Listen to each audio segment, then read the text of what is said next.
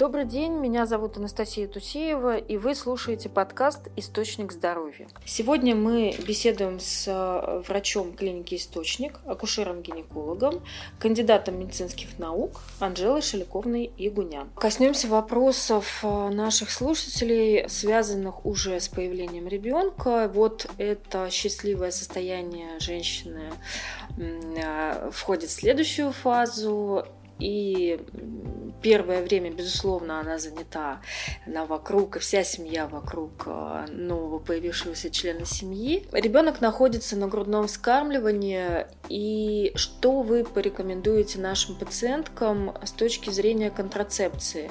А, потому что нужно уделить внимание и ребенку, но и, безусловно, а, муж нашей пациентки, он такой же полноценный член семьи, и ему также необходимо уделить время.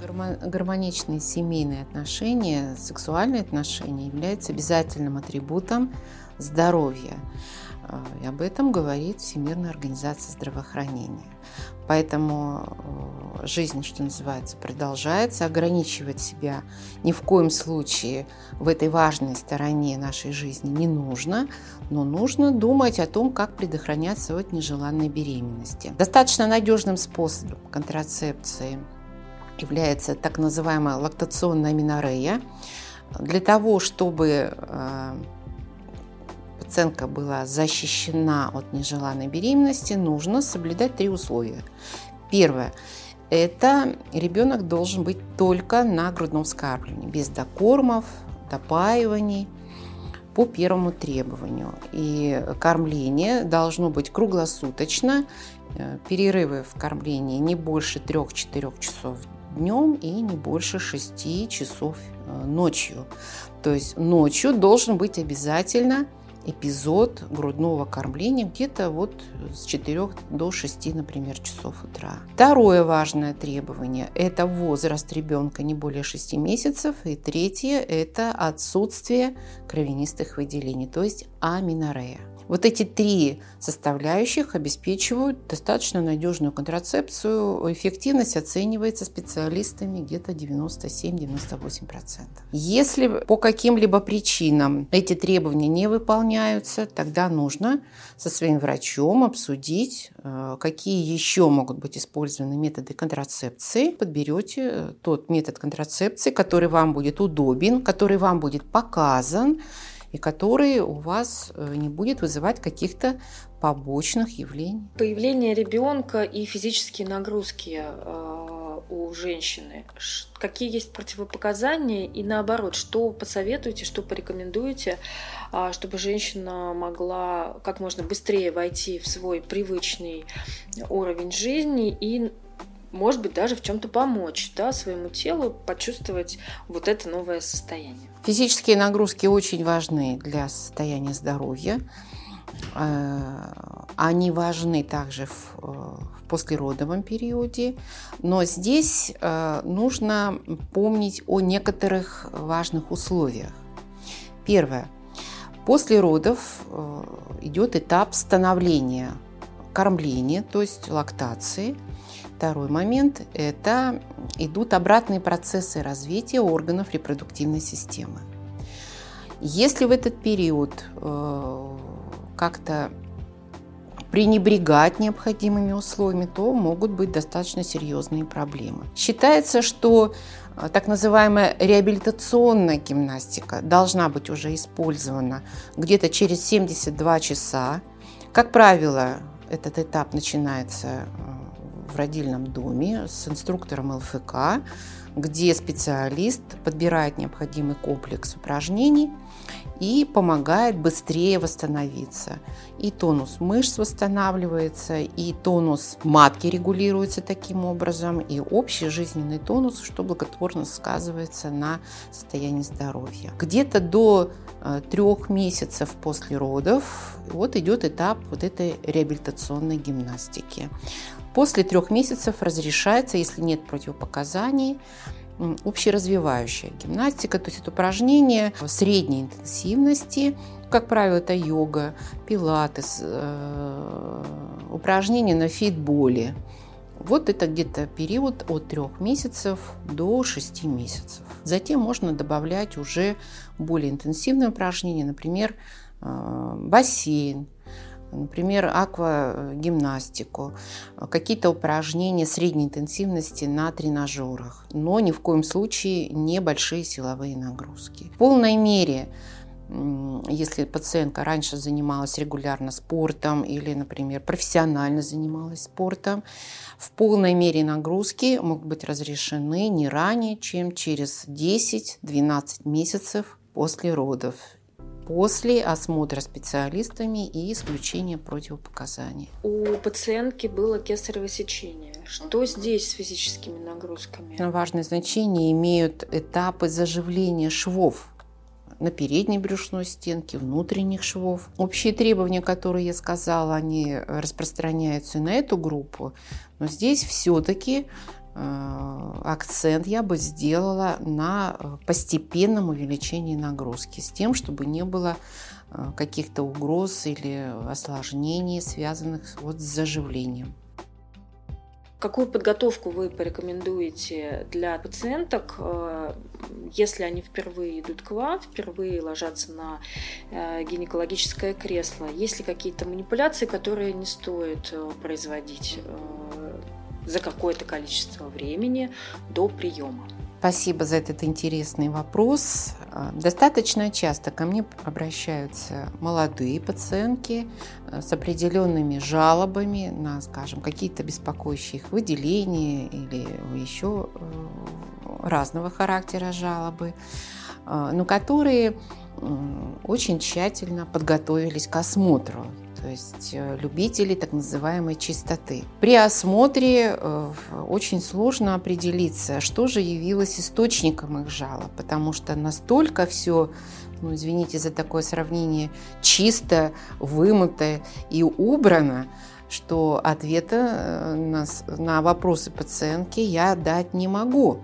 Любой гинеколог должен оценить, что называется, визуально, есть ли какие-то изменения, в том числе это относится и к характеру выделений, к объему и так далее, и так далее. То есть это много характеристик. Но в этой ситуации мы оценить необходимые э, параметры просто не можем. Не надо наводить чистоту там, где это не положено. Достаточно провести обычные гигиенические мероприятия. Мы проговариваем это все на приеме. И ничего большего, никаких влагалищных душей, спринцеваний, вот этого ничего делать не надо. Иначе вы просто придете поговорить со специалистом, потратите деньги на э, обследования, которые не будут в этом случае информативны. За два дня до визита к гинекологу нужно исключить Э, сексуальный контакт, нужно исключить использование каких-либо лечебных свечей, э, спринцеваний, гелей. И, естественно, ни в коем случае не проводить э, глубокие спринцевания, подмывания, влагалищные души и так далее. Предполагается, что это время будет достаточно для восстановления той микрофлоры, которая присутствует у данной пациентки, для того, чтобы специалист мог оценить, сопоставить жалобы и ту клиническую картину, которую он видит. Почему гинекологи не одобряют ношение э, ежедневных э, прокладов? С точки зрения э, здоровой пациентки выделений не так много, и они, как правило, не приносят неудобства пациентке для того, чтобы она использовала каждый день ежедневные прокладки. Не забывайте, что ежедневные прокладки элементарно могут вызывать просто аллергические реакции – ведь они производятся с, из каких-то синтетических материалов, с какой-то пропиткой. И у некоторых пациенток это действительно так и есть. Второй момент. Ежедневные прокладки – это просто элементарное механическое воздействие на ту нежную зону э, промежности. Излишнее давление, механическое трение, вот эти микротравмы приводят к инфицированию. В конечном итоге это вызывает нарушение нормальной микрофлоры. Поэтому, если нет кровянистых выделений, если нет каких-то обильных выделений, которые действительно, ну, что называется, льются, уж извините меня за это слово, ежедневные прокладки не нужны. Почему молочница возвращается?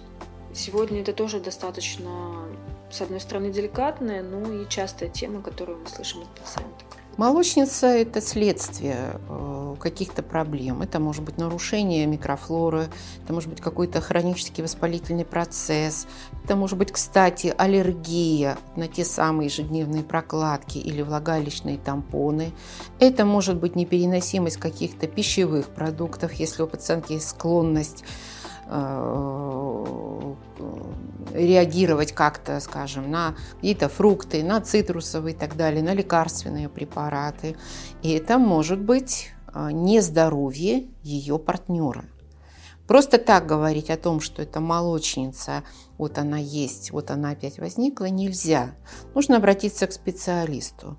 Я повторю, это просто маркер какого-то, какой-то существующей скрытой проблемы. А мы немного затронули а, наших пациенток очень нежного молодого возраста, но к нам приходят пациентки а, зрелого возраста. Давайте немножечко коснемся этой темы, потому что сегодня тоже очень много вопросов, связанных с климаксом и его последствиями. Бытует мнение, что гормонозамещающая терапия может помочь пациентке чувствовать себя лучше.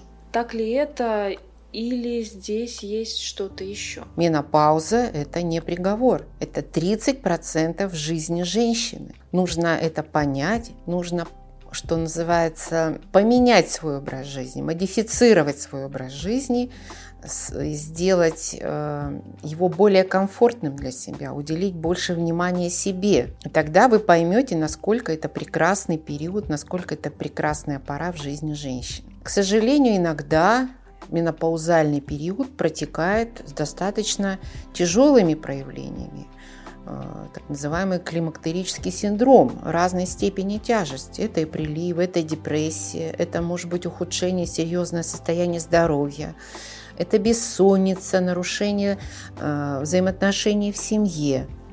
Все эти проблемы действительно может решить гормональная заместительная терапия. Грамотный специалист э, оценит все риски, все показания, противопоказания и назначит вам эту терапию. Не надо ее бояться. К сожалению, в нашей стране только от 3 э, до 5, по-моему, процентов э, пациенток используют гормональную терапию. Это печально. На Западе эти цифры гораздо больше, гораздо выше. И если мы посмотрим, как выглядят э, женщины так называемых элитных групп, правительства, руководители страны, актрисы, вы посмотрите, они прекрасно выглядят, они наслаждаются жизнью. И я думаю, что значительная часть этих пациенток принимает заместительную гормональную терапию. Не надо ее бояться, надо обратиться к врачу и э, все вопросы вы обсудите со своим гинекологом.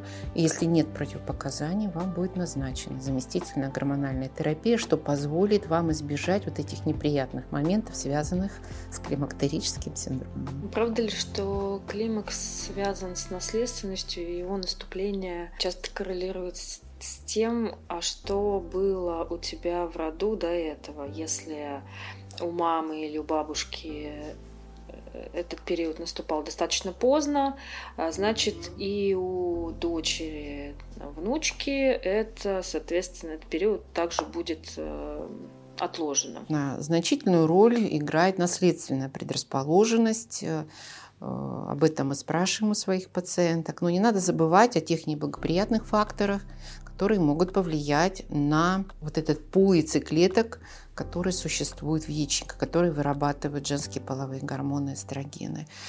Это и э, экологические факторы какие-то, это перенесенные хронические инфекции, это, конечно же, безусловно, операции на яичниках, если у пациентки раньше были какие-то кисты или опухоли яичников, или вмешательство на органах половой системы, все это может отрицательно сказаться на состоянии яичников. Поэтому пугаться этого не надо. Бояться того, что когда-то этот период, а я уже говорила, что это физиологический этап жизни женщины, бояться этого не надо. Если у вас есть какие-то вопросы, все это можно обсудить э, на приеме, посмотреть, какие факторы риска у вас есть. И для этого есть определенные методы для того, чтобы э, сгладить отрицательные моменты раннего наступления климакса. Существуют ли методы или препараты, которые позволяют отложить наступление климакса? И нужно ли вообще это? Ну, что значит отложить?